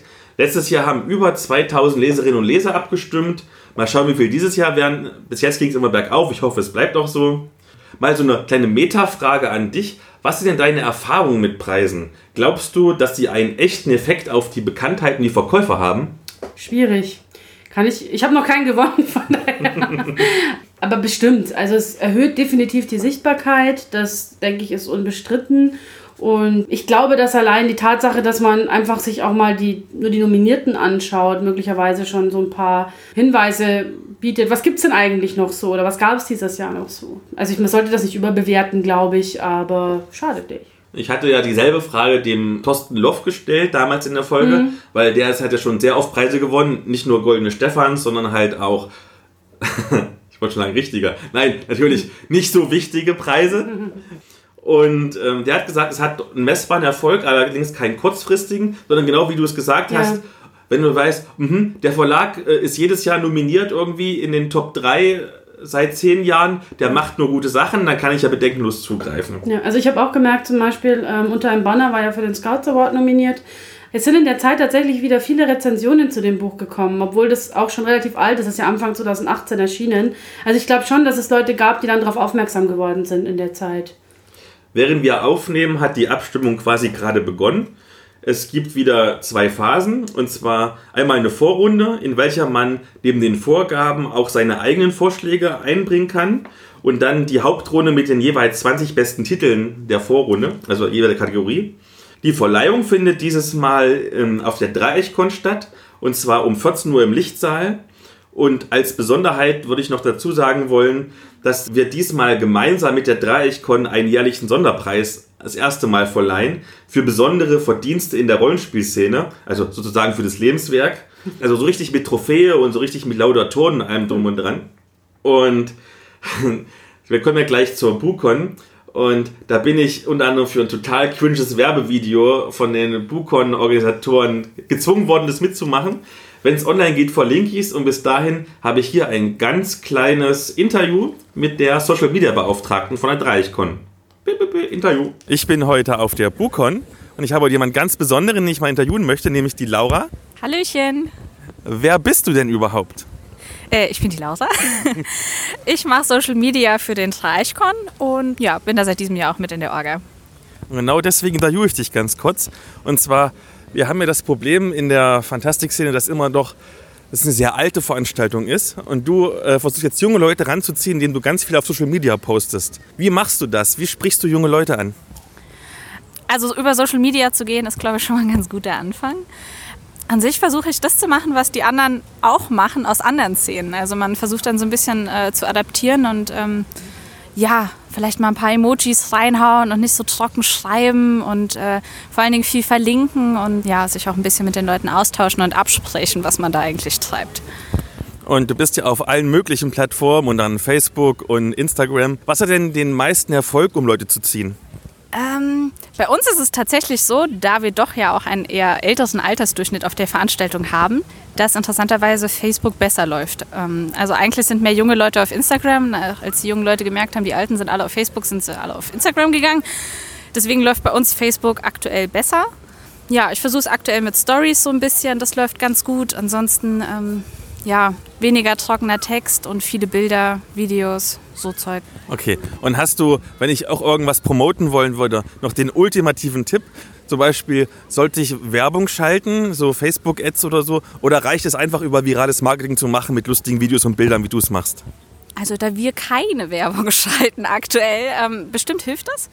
Traurig aber war, was ich festgestellt habe, ähm, wenn du ein Bild postest und die Wahl hast, ob du einen Mann oder eine Frau draufsetzt, nimm eine Frau mit aufs Bild. Klingt plump, das hilft aber tatsächlich. Okay, dann vielen herzlichen Dank. Als letztes noch eine Frage zu diesem Thema. Ich weiß, du hast schon mal so grob drüber geguckt. Hm? Was sind denn deine Favoriten?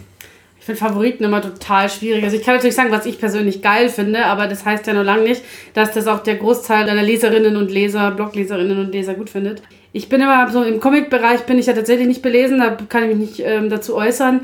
Bei Rollenspielprodukten bin ich auch immer so ein bisschen raus, weil ich leider immer nie die Sachen kaufe, die tatsächlich erst erschienen sind, sondern meistens irgendwie so alten Kram.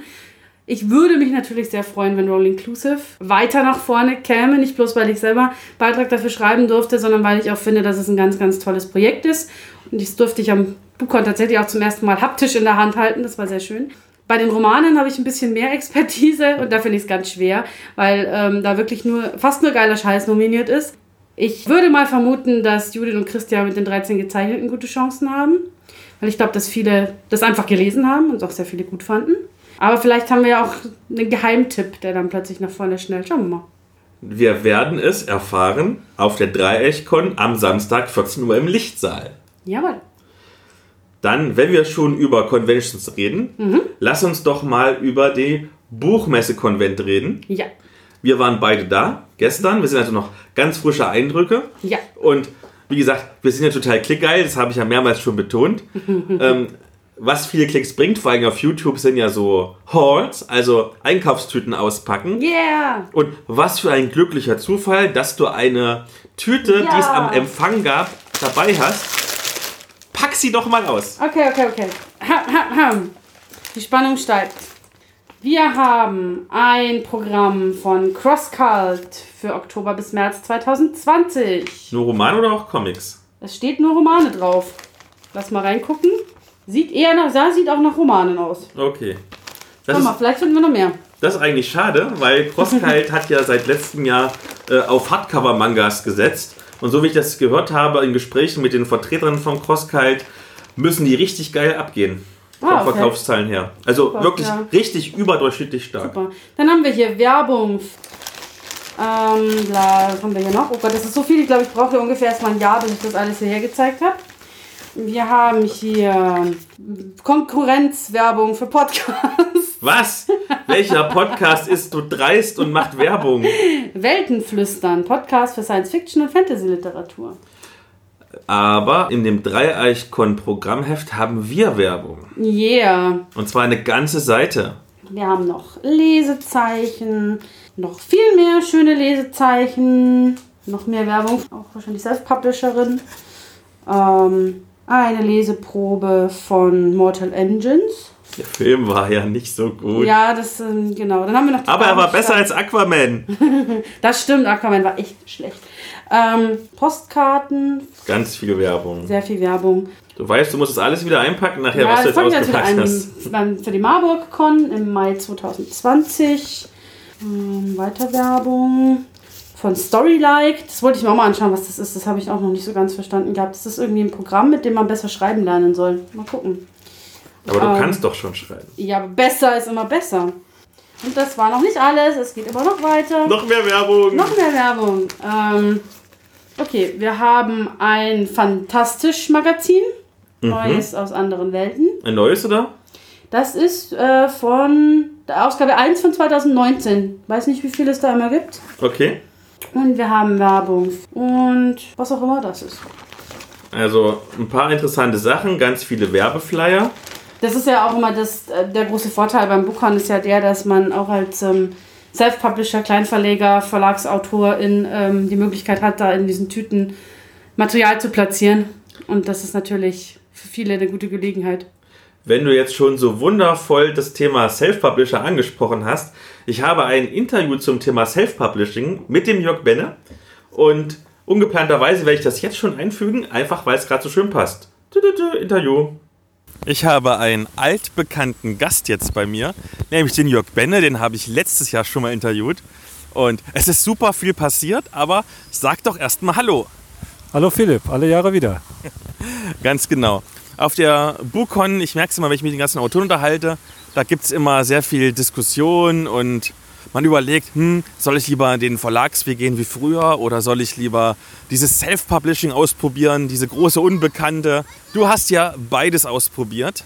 Zuletzt mit Königsfeuer, den ich ja sehr, sehr gelobt habe. Nachzuhören in der Spin-off-Folge Nummer 11 mit Thorsten Loh. Und wie sind jetzt deine Erfahrungen? Ja, durchwachsen würde ich sagen. Also ähm, ich hatte mir ein bisschen mehr versprochen vom Self-Publishing. Also es gibt natürlich viele Vorteile vom Self-Publishing, was viele Autoren so sehen. Man kann das Cover selbst gestalten, man kann den Titel selbst gestalten, man kann den Klappentext selbst gestalten, obwohl das viele Autoren nicht so toll finden. Ähm, man muss allerdings auch das Cover selber bezahlen und man muss auch das Lektorat bezahlen. Und wenn man ein Print macht, muss man vielleicht noch das Layout selber bezahlen und hat deshalb natürlich Kosten.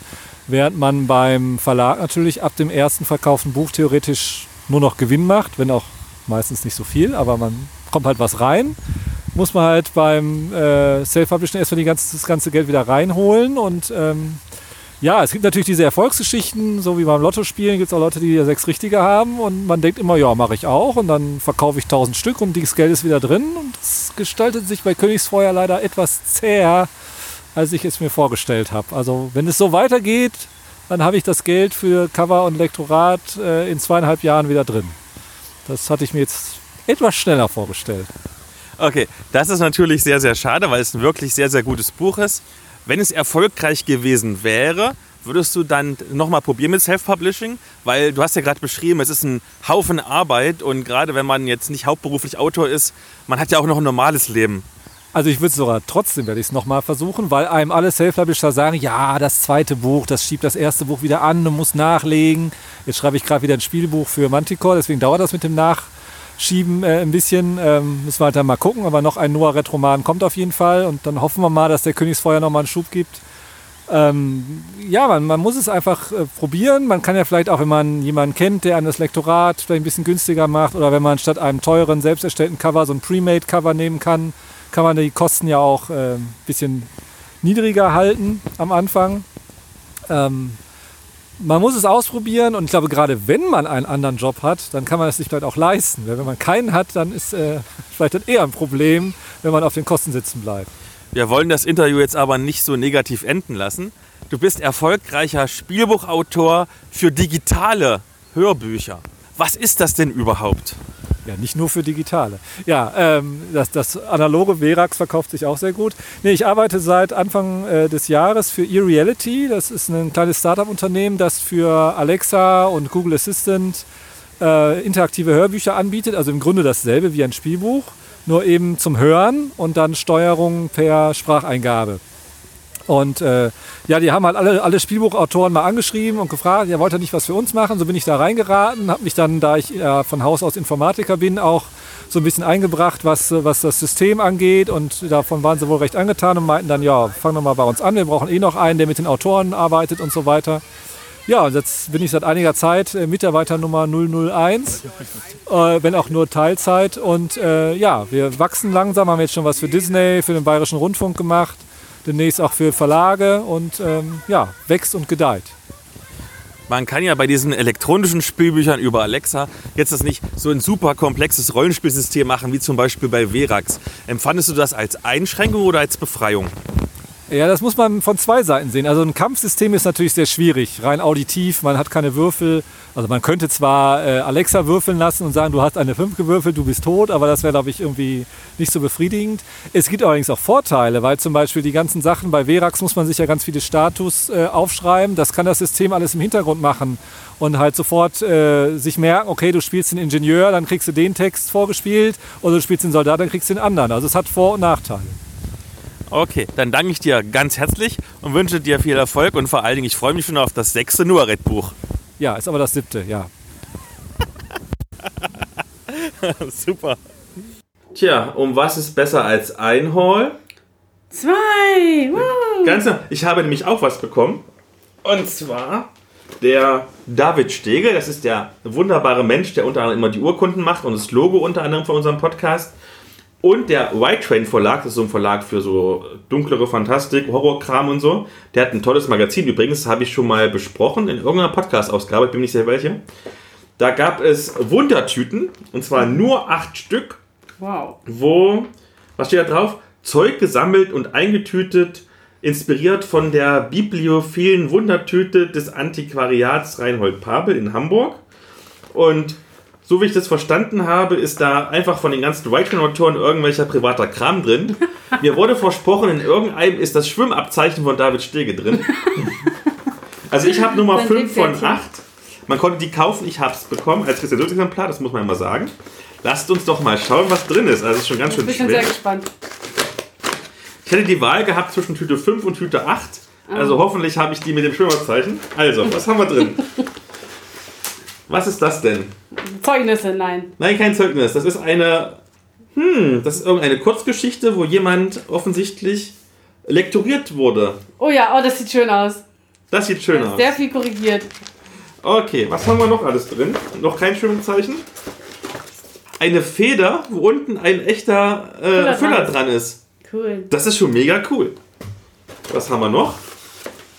Eine Zeichnung von einem Skelett, was sich in den Kopf schießt. Das ist irgendwie etwas schräg. Was haben wir noch? Also dafür, dass es irgendwie 13 Euro gekostet hat, ist ganz schön viel drin. Ja, Dann Coverentwurf für eine Kassette. für eine Kassette. Also für die jüngeren Zuhörer Kassetten. Ja, erklär mal, was Kassetten sind. Das waren diese Kästen, die man in einen Kassettenrekorder gelegt hat. Nein. Dann ein Buch, das ist etwas älteres, schon auch benutzt. Rätselhafte Vergangenheit, geheimnisvolle Spuren aus früherer Zeit. Oha. Aus dem offenen Bücherschrank in Bamberg von, steht da, wann es gedruckt worden ist? 1996. Das sieht älter aus. So, oh, es ist immer noch viel mehr drin. Wow. Mal gucken. Drachennest, die Erben der Drachenlanze 3. Auch schon ziemlich alt offensichtlich. Hat jemand wirklich sein alles, was so da. Oh, das waren noch die schönen Fantasy-Cover mit halbnackten Frauen vorne drauf. Kettenbikini und so. Es ist, ich glaube, es ist ein Lederbikini, Ah, aber okay. ja. Es ist so richtig klassisches Cover. was haben wir noch Schönes? Noch mehr Kleinkram. Noch mehr ganz viel Kleinkram. Was ist das? Anscheinend eine Monatskarte von der Londoner U-Bahn mit dem Foto von David Stege, wo er. Warte, wann ist es? 2001? wo er 18 Jahre jünger ist. Geil. Aber ich hätte ihn aber noch erkannt tatsächlich. Den auch erkannt. Das ist ja witzig. Oh, cool. Das ist wie Schrottwichtel Ja, eigentlich, oder? Das, das ist Ich glaube, das mache ich Schrottwichtel. auch mal. Ich wollte, musste auch mal meine Wohnung ein bisschen ausmisten. Das sind Tampons? Nein, was sind keine Tampons? Ein Verbandspäckchen, aber ein, klein, ein kleines Verbandspäckchen. Das ist ja niedlich. Ich bin auch schon seit 100 Jahren abgelaufen. Wahrscheinlich. Nachher muss ich echt ein bisschen rumschneiden, weil wir sind ja irgendwie schon bei 20 Minuten. Ja, wir haben eigentlich nur Quatsch gezeigt. Ich hab ihn! Ich hab den Ausweis! Oh, guck mal. Und der war voll niedlich, als er klein war. Das ist von, da war er 10. Ah, Oh. das ist süß. Oh. Aber datenschutzmäßig so mit Adresse nicht so optimal hier, ne? Das ist wirklich echt Schrottwichteln. Es, es hört nicht auf. Oh, wow. Ein, ein, Lolli. ein Lolli in Herzform. Oh, freut sich deine Freundin. Den, nein, den schenke ich dir natürlich. Um noch ein bisschen die. Wir wurden tatsächlich, obwohl wir das schon klargestellt haben, auf der Bukon mehrmals angesprochen, wann wir denn heiraten. Ich glaube, die versuchen uns nur zu trollen. Das ist noch so ein bisschen gemalter Kram. Noch mehr. Vielleicht sind wir durch. Versprochen. Also, wir werden echt ein bisschen schneiden müssen. Also, ja, ich glaube auch. Wenn ihr das jetzt hört, ist es nicht alles, ähm, was wir rausgefischt haben, hört ihr jetzt. Nur die coolen Sachen. Die Highlights. die Highlights. David, vielen, vielen, vielen Dank. Das hat echt Spaß gemacht. Tut mir leid, dass wir jetzt ein bisschen schneiden müssen, aber ich meine, jetzt 20 Minuten Hall zu machen. Nee, Wir sind zwar klickgeil, aber nicht so nicht so klickgeil. klickgeil. Kommen wir zur Bukon. Wie fandest du es? Super, also ich finde den Bukon immer toll. Für mich ist der Bukon immer sowas wie ein Klassentreffen, weil man halt irgendwie die Leute trifft, die man sonst nur im Internet trifft und ähm, sich einfach mal ein bisschen austauschen, quatschen kann, ganz entspannt, wirklich in der familiären Atmosphäre letzten Endes. Und ich muss auch immer nicht viel arbeiten auf dem Bukon, das ist auch schön. Ich durfte lesen, das war schön, aber sonst ähm, musste ich mich um nichts kümmern. Die Bücher haben andere für mich verkauft. Wunderschön. Ich war jetzt, glaube ich, zum, ich würde sagen, dritten oder vierten Mal auf der Bukon. Ich fand es auch sehr schön. Es war, ich glaube, sogar die schönste Bukon bis jetzt. Der Bukon. Ja, stimmt, der. Das heißt ja die Convention, aber es ist der Konvent, Konvent. obwohl es Der mit C geschrieben ist. Macht, also das ist überhaupt total sinnlos, aber es ist der Bukon. ja, also, ich war auf der Bukon. Nein, auf dem. Es war sehr schön. Ähm, als ich gekommen bin, ich habe gleich ganz viele Autoren gesehen, die ich kannte. Habe so die neuesten Gerüchte gehört. Ich habe auch ein paar Lesungen besucht, du wahrscheinlich auch. Unter anderem war ich in der Lesung von Jörg Benne für Königsfeuer. Dann war ich bei der Thorsten Loh-Lesung, was die größte Enttäuschung der Bukon war. Denn man geht ja zur Thorsten Loh-Lesung, damit der Thorsten Loh liest. Der las gar nicht. Dann hat er nur moderiert. Dann war ich bei Judith und Christian und James Sullivan. Die haben gelesen aus ihrem Hope-Punk-Roman, ihrem nagelneuen, und aus äh, Die Stadt der Symbionten. Die Stadt der Symbionten. Und dann war ich bei dir in der Lesung. Ja. Mit Disco-Beleuchtung vor allen Ja. Dingen. Die Disco-Kugel lief. Hatte ich das nicht verwirrt? Nee, das habe ich ausgeblendet. Das sah cool aus. Das Schöne war, die haben diesmal auch in den Gängen ein bisschen mehr Platz gelassen. Es war nicht mehr so gedrängt. Ja, Ich weiß gar nicht, ob mehr Leute oder weniger da waren. kann ich auch nicht so richtig einschätzen. Also es wird gegen Nachmittag immer deutlich ruhiger, das merkt man auch, aber es war auch wirklich wieder sehr, sehr voll. So gerade um Mittag rum, Genau. habe ich das Gefühl. Hast du diesmal was gegessen? Ja, ich habe einen Hotdog gegessen. Wie war der? Weil sonst ist das Essen ja mal ein Schwachpunkt. Das war auch nicht so doll. Also der, ähm, das Würstchen war okay, weil das war nicht so, die, ich mag diese labbrigen nicht, ähm, sondern das war okay, aber das Brötchen war ganz furchtbar labbrig. Okay. aber es hat für einen Snack gereicht. Wer unter anderem noch da war, und das war so ein bisschen eine melancholische Stimmung, war ja der Feder- und Schwertverlag, der insolvent ist. Und ja, also es war schön, es sind auch jetzt noch Bücher rausgekommen, die auf der Kippe standen, wie zum Beispiel Row Inclusive. Aha. Aber es ist natürlich, es war schon so ein bisschen, Mm, ne, ja. es war nicht diese, diese Grundfröhlichkeit da, die du sonst immer hast. Ja, das stimmt. War schon ein bisschen wehmütig. Ansonsten, es waren auch wieder ein paar Cosplayer da, aber auch zum Beispiel viele Autorinnen und Autoren, die sich so verkleidet hatten. Entweder so, dass es zu ihrem Romansetting passt oder dass sie, ähm, es war so ein bisschen ambientemäßig. Es gab eine Diskussion unter dem Hashtag Dichter dran.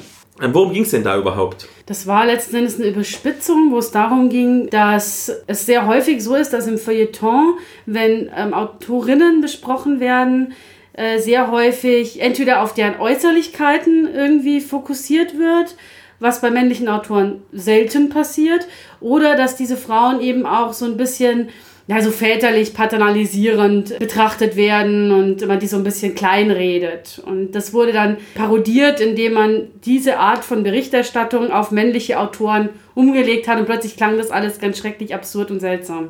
Wie ist das denn, wenn zum Beispiel jetzt Autorinnen oder auch Autoren besonders damit spielen und sich zum Beispiel besonders kleiden? Ich meine, du schreibst einen Piratenroman und verkleidest dich als Piratin.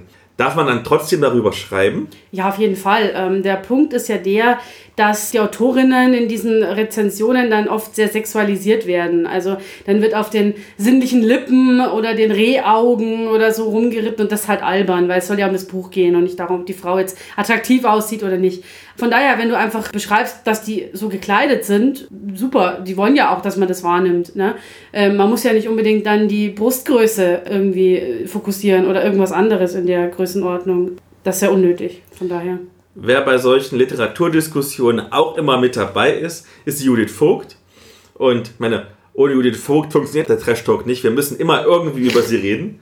Und deswegen habe ich ein kleines Interview mit ihr geführt, denn sie hat wieder mal für einen kleinen Literaturskandal gesorgt, so wie sie halt ist, indem sie die Sprache verhunzt hat. Aber hören wir doch mal, was sie dazu sagen hat. Bip, bip, bip, Interview. Hallo Judith. Hallo Stefan. Philipp. Nein, wir haben diesen Witz heute sehr häufig gerissen, dass äh, wir dich mit dem falschen Namen gerufen haben. Ich habe auch gerade schon gelacht, aber du meintest, das Mikro sei so gut, dass man mich nicht lachen hört, wenn man mich als feste Rubrik. Wer hatte das eben? Ich weiß nicht mehr, wer es war. Grüße an wen auch immer es war. Ähm, jemand sagte, es solle die Feminaschool Corner heißen in deinem, ähm, in deinem Podcast, in eurem Podcast. Das wäre doch mal eine super gute Idee. Du bist ja nun eine erfahrene Autorin, du warst schon ein paar Mal auf der Bukon. Erstmal deine Erfahrung, wie ist es denn dieses Mal? Es ist ja, also ich will jetzt nicht sagen, es ist ja jedes Jahr gleich, weil es ist natürlich nicht jedes Jahr gleich, aber es ist jedes Jahr eigentlich auf die gleiche Art und Weise schön, weil man immer wieder, es ist halt dieses relativ kleine, also im Vergleich natürlich zur Frankfurter Buchmesse, das relativ kleine Treffen der Fantastikszene und das ist immer total nett, all die KollegInnen zu treffen. Warum ich dich dieses Mal in Podcast drin haben möchte? finde einen Grund. Ein Grund. Du hast so einen kleinen Literaturskandal verursacht, du und dein Mann, mit eurem neuen Roman, weil ihr habt die deutsche Sprache verhunzt. Warum habt ihr das gemacht und Ja. was habt ihr überhaupt gemacht? Wir haben einen neuen Roman, der ist am 1.10. rausgekommen, also vor ein paar Tagen, und heißt Wasteland, hier kleine Werbeeinblendung. ähm, Und in diesem Roman haben wir versucht, weil der 45 Jahre in der Zukunft spielt und wir uns auch so ein bisschen überlegt haben, was außer Klimakatastrophe und Co. kann 45 Jahre jetzt in der Zukunft ja nicht überdauern, aber sich weiterentwickelt haben. Und dann kamen wir zu dem Punkt, vielleicht sprechen die Leute mittlerweile gendergerecht oder beziehungsweise es ist so ein bisschen, so ein bisschen Postgender. Und dann hatten wir überlegt, ist es überhaupt möglich, einen Roman in deutscher Sprache gendergerecht zu schreiben? Also ohne die Verwendung des generischen Maskulinums im Plural vor allen Dingen. Also ohne sowas wie die Motorradfahrer, die Einwohner, die äh, Händler. Und dann haben wir uns überlegt, dass wir das einfach mal ausprobieren, ob es geht. Und dann haben wir festgestellt, es geht. Mal abgesehen von den Berufsempörern, die normalen Leserinnen und Leser, wie haben die denn darauf reagiert? Die haben es nicht gemerkt, sagen sie selber. Ich muss ja zugeben, ich war in der Lesung bei euch vorhin drin. Ich habe das auch überhaupt nicht gemerkt. Also es betrifft halt auch einfach, also wir haben uns halt überlegt, wie können wir alle Leute in diesem Roman durch Formulierungen sichtbar machen, also sowohl Männer als auch Frauen, als auch alle anderen. Ähm, Und da ist es ja im Deutschen eigentlich so, dass sich ja schon eingebürgert hat, zum Beispiel die Studierenden. Und sowas lässt sich zum einen natürlich auch finden und man kann zum anderen natürlich auch die Menschen, die, die Leute, die oder die Personen, die ähm, es irgendwie umschreiben. Und das geht eigentlich bei ich würde jetzt noch nicht mal sagen bei fast allem, es geht eigentlich bei allem, wenn man es gerne möchte. Und ähm, das heißt, wir mussten das nicht mit Gender-Sternchen in einem Roman schreiben, sondern wir haben es einfach durch Umschreibungen oder durch so Workarounds oder Alternativen ähm, herbeigeführt, dass wir diese Beschreibung halt nicht mehr drin haben, diese generisch maskulinen Beschreibungen. Das war jetzt ein Hope-Punk-Roman, also ein Zukunftsroman. Wie würde es denn sein, wenn ihr Vergangenheitsromane schreiben werdet? Wir haben ja jetzt auch noch den dritten Teil von den 13 Gezeichneten in der Pipeline, der aber den wir aber vorher geschrieben haben. Der kommt nur später raus. Und da haben wir es halt zum Beispiel noch nicht so wirklich. Also da haben wir ähm, teilweise halt erwähnt, wenn es jetzt irgendwie Soldatinnen und Soldaten sind, haben wir dann natürlich die Soldatinnen dann auch schon mal erwähnt. Ähm, aber wir haben das da nicht konsequent durchgezogen. Also Wasteland ist der erste Roman, mit dem wir versucht haben, es konsequent durchzuziehen, auch wegen dem Zukunftsgedanken. Aber letztendlich kann man das natürlich auch mit einer Fantasy in einem alternativen historischen Setting oder so kann man natürlich auch machen. Und jetzt noch die wichtigste Frage. Womit wirst du denn in der nächsten Trash Talk Folge wieder zu Gast sein? Mit. Welchen Skandal planst du für nächstes Mal?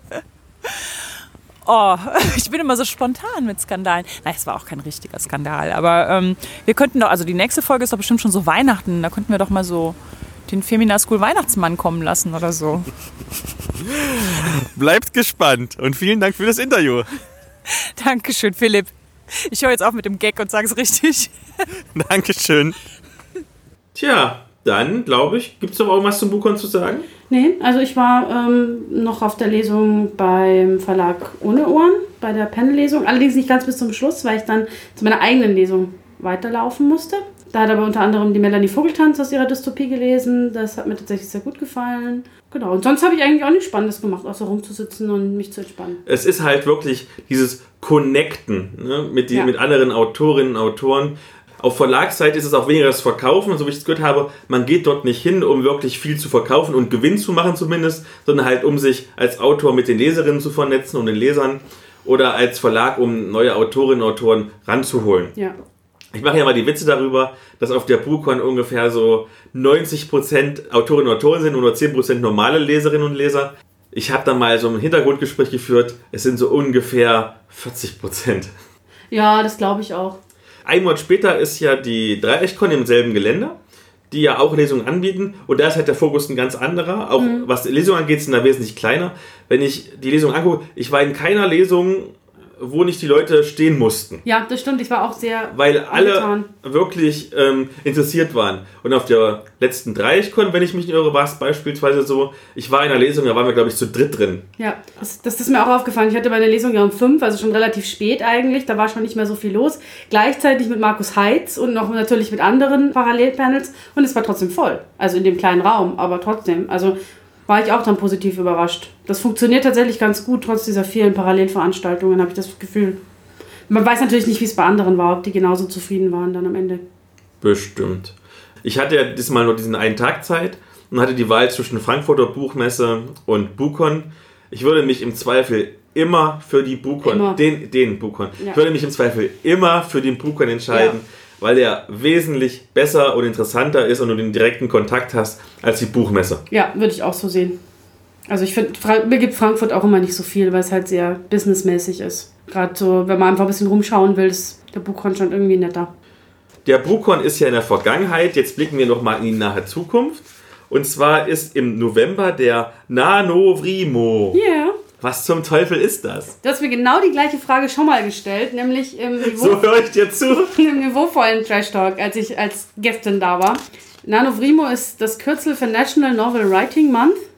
Und das ist ein Aktionsmonat für Autorinnen und Autoren, die sich, wenn sie dort teilnehmen, verpflichten, innerhalb eines Monats 50.000 Wörter an einem Roman zu schreiben. Das sind so ja, 200, 250 Seiten, sowas um den Dreh.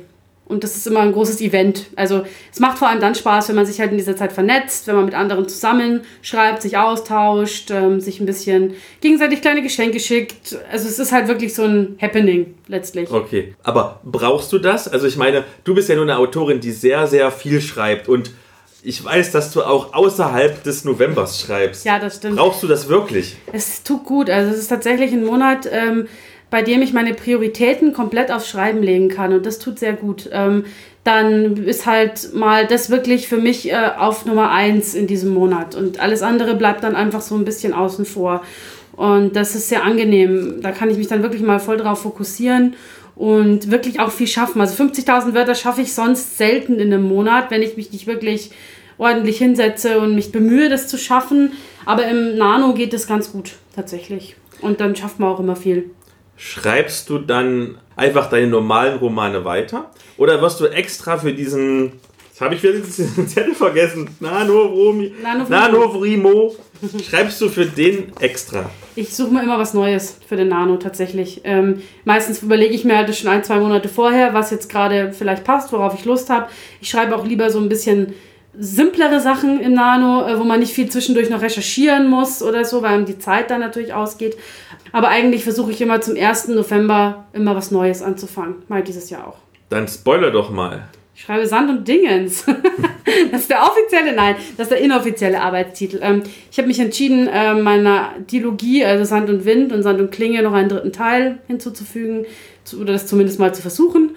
Und den schreibe ich jetzt dann im Nano und ich glaube, es wird ganz nett. Sehr schön. Ich wünsche dir viel Erfolg. Danke.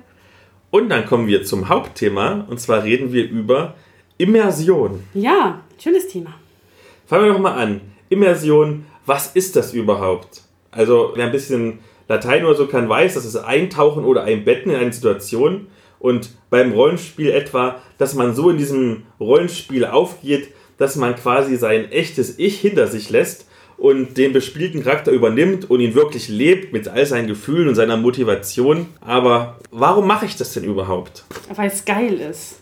ähm, ja, Immersion bedeutet ja im Endeffekt eben gerade das, also diese starken Emotionen zu fühlen. Man nennt es dann auch ähm, Bleeding, also wenn die Emotionen des Charakters, der Figur, die man verkörpert im Rollenspiel, im Computerspiel, auch beim Lesen, ähm, wenn das überschwappt sozusagen auf die eigene Person. Und das gilt natürlich für positive Emotionen, aber es gilt auch ein bisschen für negative. Und das sorgt natürlich für so einen extra Thrill im Endeffekt. Weil ich nicht nur zugucke, wie irgendwas passiert, sondern ich bin wirklich drin in dieser Situation.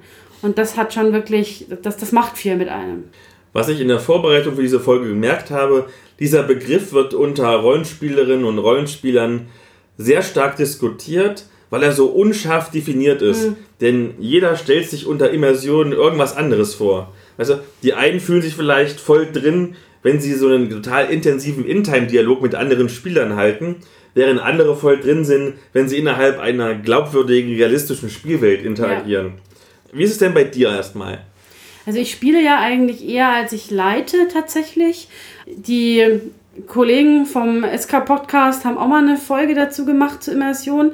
Da sprechen sie auch ein bisschen drüber, dass es einen Unterschied macht, ob man jetzt als Spielerin oder als Spielleiterin Immersion erlebt. Und das würde ich auch so unterstreichen. Wenn ich spiele, dann geht es mir wirklich darum, ähm, zu fühlen, irgendwie, was der Charakter fühlt. Da drin zu sein. Da ist es nicht so sehr die Spielwelt, die für mich entscheidend ist, sondern vor allem das Emotionale, das Persönliche, das für mich wichtig ist. Und das kann ich im Pen and Paper genauso erleben wie im Live-Rollenspiel.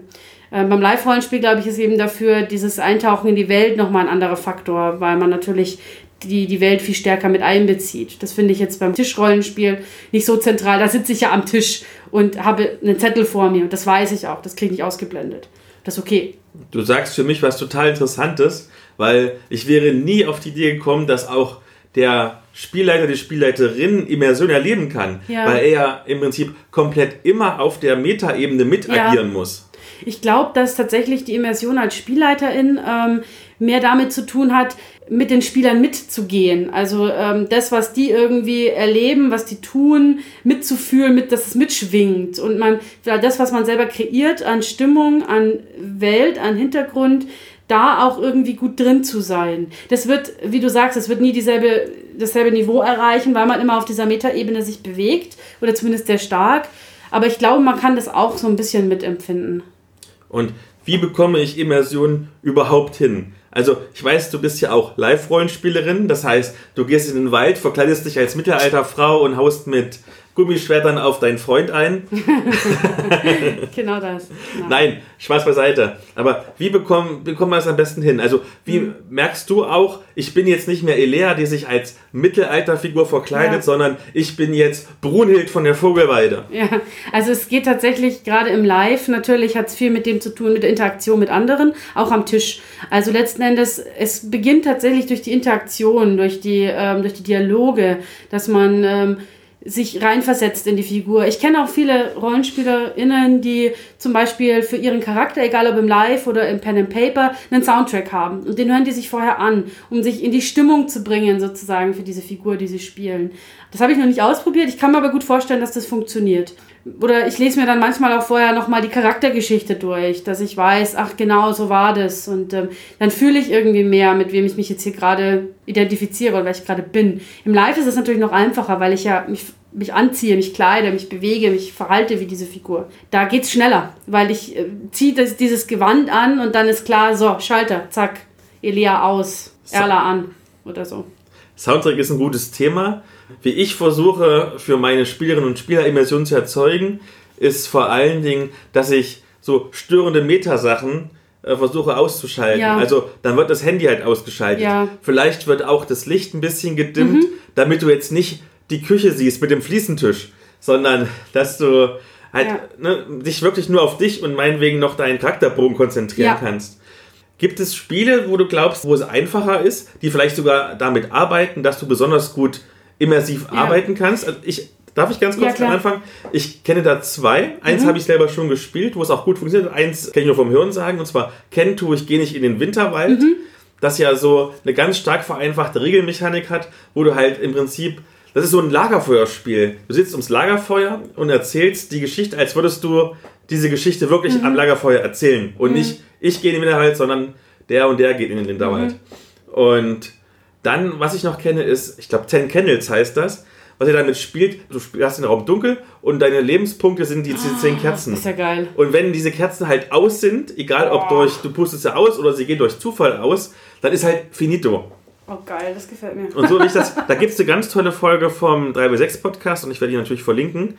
Also ich glaube, wenn du diese Folge gehört hast, willst du dieses Spiel spielen. Ich glaube, es klingt ziemlich cool, ja. Kann, vor allem, weil es diesen optischen ähm, Effekt ja noch hat, ne? Ich glaube, dass ähm, je weniger regellastig ein Spiel ist, desto leichter ist es, Immersion zu erzeugen, weil Regeln reißen einen natürlich raus. Ähm, so, wie war das jetzt nochmal mit dem Wurf und äh, wie muss ich das modifizieren und hier Regel aufschlagen und nachschauen. Das kann einen natürlich irgendwie raushauen aus der Immersion, ganz klar. Ich glaube, je erzähllastiger und je atmosphärelastiger ein Spiel, desto leichter ist es. Am wichtigsten finde ich das tatsächlich bei Horrorspielen, weil da geht es ja darum, ich spiele ein Horrorspiel, weil ich mich gruseln will, weil ich da irgendwie rein will in diese ähm, Atmosphäre. Und deswegen, da würde ich auch immer mit Systemen spielen, die möglichst regelarm funktionieren, damit man eben nicht ähm, diese Mechaniken hat. Wobei ich auch schon festgestellt habe, ich habe jetzt auch schon mal ein paar Mal ähm, Dread gespielt oder zumindest zugeguckt. Und da dachte ich immer, ah, das ist vielleicht gar, nicht so leicht, da die Immersion zu halten, weil man ja dann ewig an diesem Turm rumbastelt. Also Dread kennt, kennt man ja vielleicht, ist, hat keine Würfelmechanik, sondern man hat einen äh, Jenga-Turm und bei jedem Wurf oder bei jeder Probe muss ein Stein gezogen werden oder mehrere. Und wenn der Turm umfällt, ist der Charakter tot oder wahnsinnig oder wird bald sterben. Und dadurch steht man natürlich sehr lange vor diesem Turm, man schaut, welchen Stein und so weiter. Aber das funktioniert tatsächlich ganz gut, weil man in diesem Spannungselement drin bleibt und immer irgendwie dieser, dieser Thrill da ist. Aber ich würde Horror fast am liebsten immer möglichst regelarm spielen, glaube ich. Kann man das auch mit der Immersion oder dem Versuch, Immersion zu erzeugen, ein bisschen übertreiben? Also ich weiß von Leuten, die so in die Richtung Militärrollenspiele und so spielen, die dann anfangen, irgendwelche Feldrationen, so EPA-Einmannpackungen von der Bundeswehr zu essen, statt eine Pizza zu bestellen zum Beispiel, um mehr drin zu sein in diesem Ja. Militärfeeling. Das geht dann schon so in Richtung Method Acting, ne? So, Ja, genau. Ja, ja. Das kenne ich auch tatsächlich von Leuten, die sowas machen. Ich weiß nicht, ob man da zu viel betreiben kann. Ich glaube, das muss jeder für sich selber entscheiden, wo er die Grenze zieht. Ich glaube, es wird dann schwierig, wenn man die Trennung nicht mehr gut hinbekommt zwischen sich selbst und dem Charakter, weil man natürlich im Rollenspiel häufiger mal in Konfliktsituationen kommt. Man basht sich mit einem anderen Charakter. Vielleicht passiert dem Charakter was Schlimmes, er stirbt vielleicht sogar. Und wenn man das nicht mehr gut getrennt bekommt, emotional von sich selber und von dem von der Beziehung zu dem anderen Spieler oder der anderen Spielerin, dann wird das sehr unangenehm. Und das ist gerade im Live oft ganz schwierig, weil man ja man selbst ist, der da agiert. Und äh, da muss man gut dran arbeiten, dass man mit diesem Konfliktspiel gut zurechtkommt und auch mit immersivem Konfliktspiel gut zurechtkommt. Und ich meine, das, ich mag das gerne, ich, ich spiele gerne immersiv, ich heule auch manchmal wirklich Rotz und Wasser am Spieltisch. Das ist okay, ich mag das. Aber es ist auch, man muss dann auch wissen, wie man sich wieder runterholt dann danach oder raufbringt, je nachdem. Gerade beim Live-Rollenspiel, aber auch beim Tischrollenspiel, wie lange brauche ich denn, um da reinzukommen? Und wie lange, um mal wieder rauszukommen. Mhm, ähm, Brauche ich überhaupt Hilfe? Ähm, was ich zum Beispiel, nachdem ich die Sonnenstein-Comics sehr intensiv gelesen habe, da geht es ja so um eine Sadomaso-Beziehung, dass die Aftercare machen. Also nachdem sie ja. ihr, ihr Sadomaso-Spiel fertig haben, ja. müssen sie sich erstmal wieder runterbringen und sagen, das war jetzt ein Spiel, alles ist wieder gut, wir mhm. haben uns wieder lieb. Wie lange braucht man da beim Rollenspiel? Das kann schon lange nachwirken. Also ich kenne dann schon so Stories von Leuten, die halt irgendwie von einer Woche oder einem Wochenendkon zurückkommen und dann erstmal irgendwie Dinge tun, die ihr Charakter tun würde, äh, weil sie es so gewohnt sind. Mein, mein Freund zum Beispiel, der hat einen Charakter, der hat einen, so einen slawischen Akzent, russischen Akzent. Und bis er den dann wieder abgelegt hat, dauert manchmal. Also das passiert dann auch nachher manchmal, wenn wir dann wieder zu Hause sind. Das gibt's schon.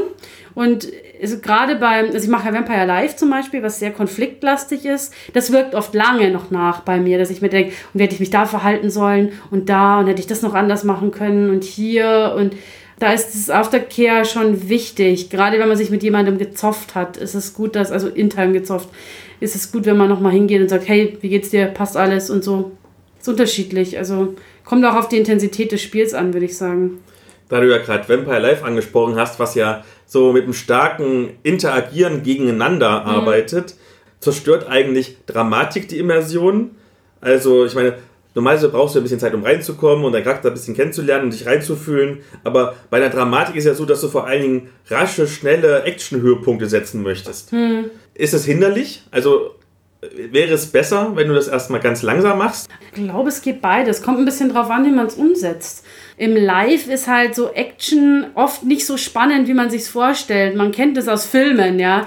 Da ist das aber ja alles durchchoreografiert. Im Live, wenn du wirklich jemanden mit einem Schwert angreifst, sage ich jetzt mal, dann ist das meistens so ein kurzer Schlagabtausch in der Regel und irgendwann ist es vorbei. Das ist nicht spannend so richtig.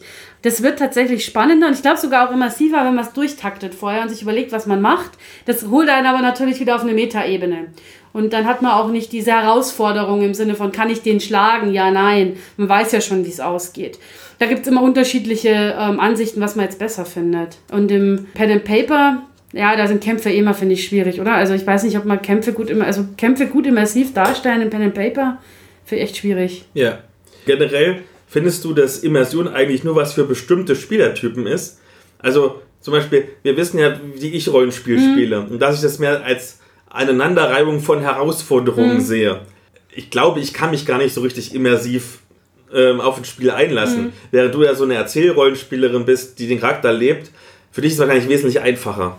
Für mich ist es auch wichtiger, glaube ich. Also ich glaube, man muss halt irgendwie einen guten Match finden, weil ähm, es ist beides blöd. Wenn man irgendwie sehr immersiv spielt und man hat jemanden, der das nicht möchte, für den das vielleicht sogar unangenehm wird ab einem gewissen Punkt, dann ähm, wird es den anderen SpielerInnen wahrscheinlich irgendwie Probleme bereiten, weil dann macht jemand mal einen dummen Spruch oder dann wird viel Outtime geredet oder viel über Regeln diskutiert. Das reißt die Immersion raus, aber manche wollen das vielleicht, denen macht es Spaß. Man muss da eine gute, gute Ebene finden. Also wir spielen zum Beispiel aktuell auch eine relativ lange DSA-Kampagne, die wir wirklich schon seit 100 Jahren spielen und das ist fast keine Untertreibung.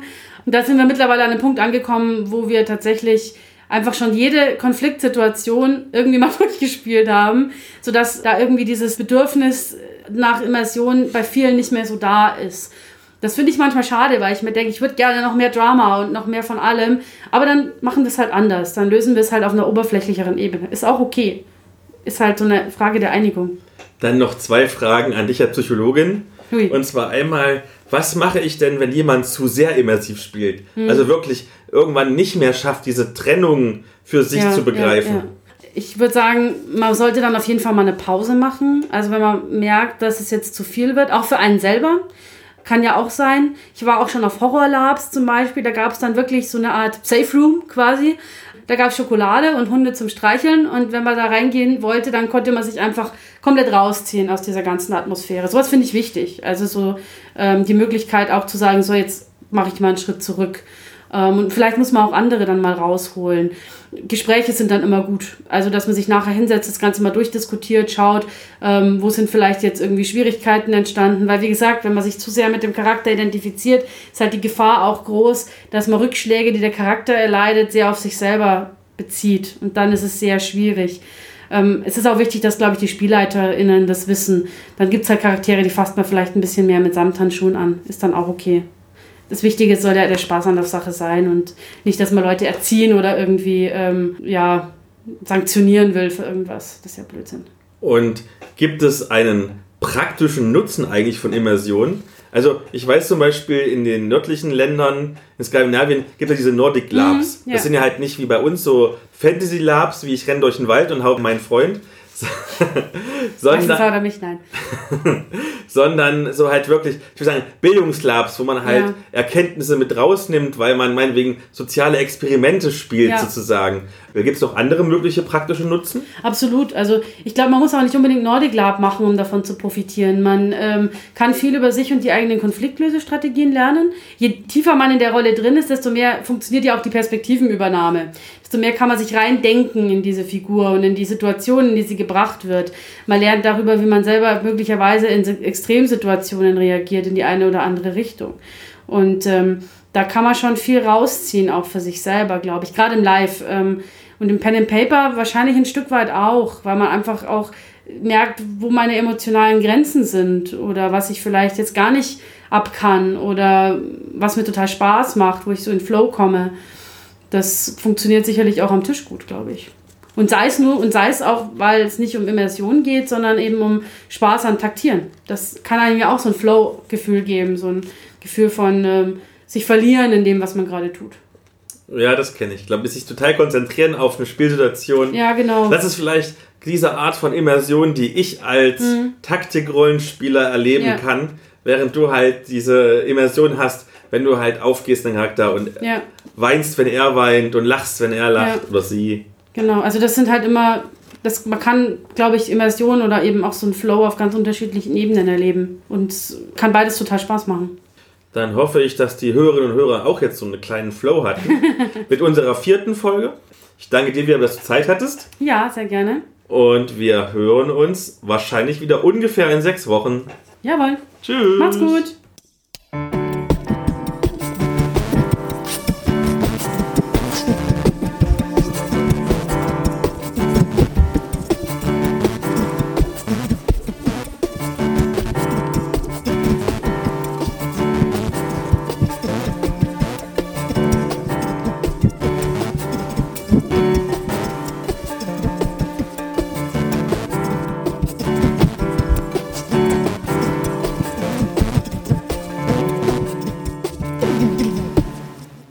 Und zwar ist. Jetzt brauche ich meinen Zettel wieder. Verdammt, brauche ich meinen Zettel.